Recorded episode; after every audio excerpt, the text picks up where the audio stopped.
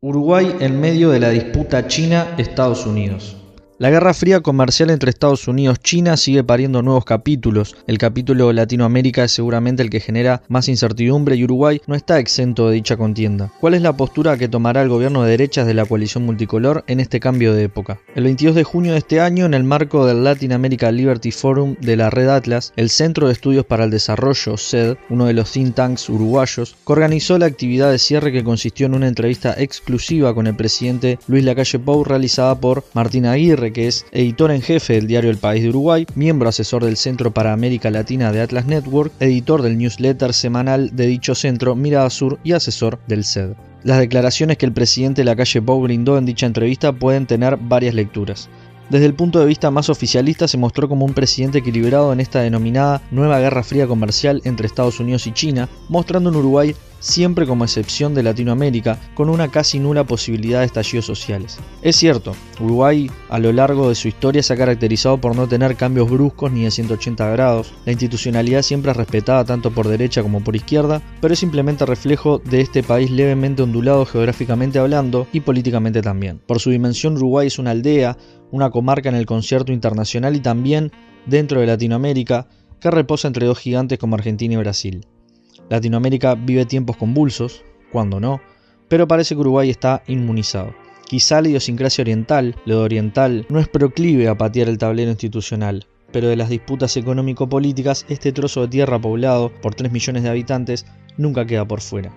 Basta mirar cómo se benefició de las guerras mundiales, sobre todo de la segunda, cómo sufrió el neoliberalismo impuesto a través de dictaduras en el Cono Sur en los 70, cómo la ola privatizadora también tuvo sus representantes en la década de los 90, cómo la crisis económica de principios de los 2000 también pegó y mucho en toda la sociedad, también vivió la ola de los gobiernos progresistas y ahora sufre el retorno de la derecha al gobierno, como tantos otros países de la región.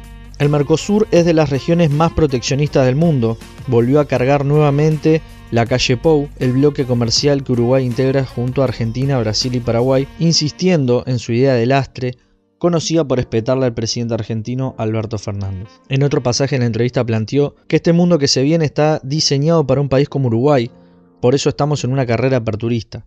El punto es que cuando los países de la periferia se abren casi que de manera total, las grandes potencias se cierran y se genera un intercambio desigual, que ya es desigual desde el inicio. Asimismo, a largo plazo la carrera aperturista nunca la terminan ganando los pequeños países, porque basta una guerra de cualquier índole o que las potencias decidan no importar más esos productos para que dicho proceso se interrumpa. Los pequeños países nunca llegan a un desarrollo industrial sólido, forman parte de la División Internacional del Trabajo y ocupan un lugar en las cadenas de valor mundial que es ser los proveedores de materias primas. Así el desarrollo de cada país queda condicionado a la suba y baja de precios de las commodities, y no una planificación proyectada internamente a mediano y largo plazo. Por eso el aperturismo de las pequeñas economías, a piacere de las grandes potencias, es el más peligroso de los espejismos. El primer mandatario uruguayo no titubeó en tomar postura en la guerra comercial entre China y Estados Unidos. Declaró, veo a Estados Unidos con lo que respecta a América Latina muy China referente, y agregó, lo veo más reaccionando que accionando. Prácticamente todos los países de América Latina tienen a China como principal socio comercial y Uruguay no es la excepción. Al menos el 30% de las exportaciones tienen como destino al gigante asiático. Ante la pregunta de un periodista sobre la capacidad de Uruguay de no quedar condicionado política y diplomáticamente, entre otras cuestiones, por el vínculo con China y Estados Unidos, la calle Pou expresó que eso se resuelve sin ser permeables a las presiones y que no condiciona un voto en la ONU ni en la OEA. Es una confianza inusitada que ningún analista serio puede acreditar como cierta ni valedera, por más que el mandatario no puede mostrarse condicionado, tampoco presentar a Uruguay como una fortaleza impenetrable, más teniendo en cuenta lo que sucede en la misma región y ha acontecido históricamente. Un ejemplo concreto y reciente es el de Ecuador. Estados Unidos le prestó dinero a dicho país para saldar sus deudas con China, pero la contraparte es que el país andino cuando desarrolle la tecnología 5G no permita el ingreso de ninguna empresa china. Otro ejemplo más cercano es el del propio gobierno uruguayo que votó por primera vez a un ciudadano estadounidense para el Banco Interamericano de Desarrollo. El elegido, Mauricio Claver Carone, es el primero en establecer una política ofensiva contra China denominada Nearshoring, atraer cadenas de producción desde Asia hacia la región latinoamericana. La neutralidad y la permeabilidad no se eligen, no son practicables en el mediano plazo. Latinoamérica será el laboratorio de disputa entre un Estados Unidos en decadencia y una China que ha tomado la delantera luego de la crisis de la COVID-19. Política, ideológica y militarmente la calle Pou ha demostrado afinidad con la Casa Blanca.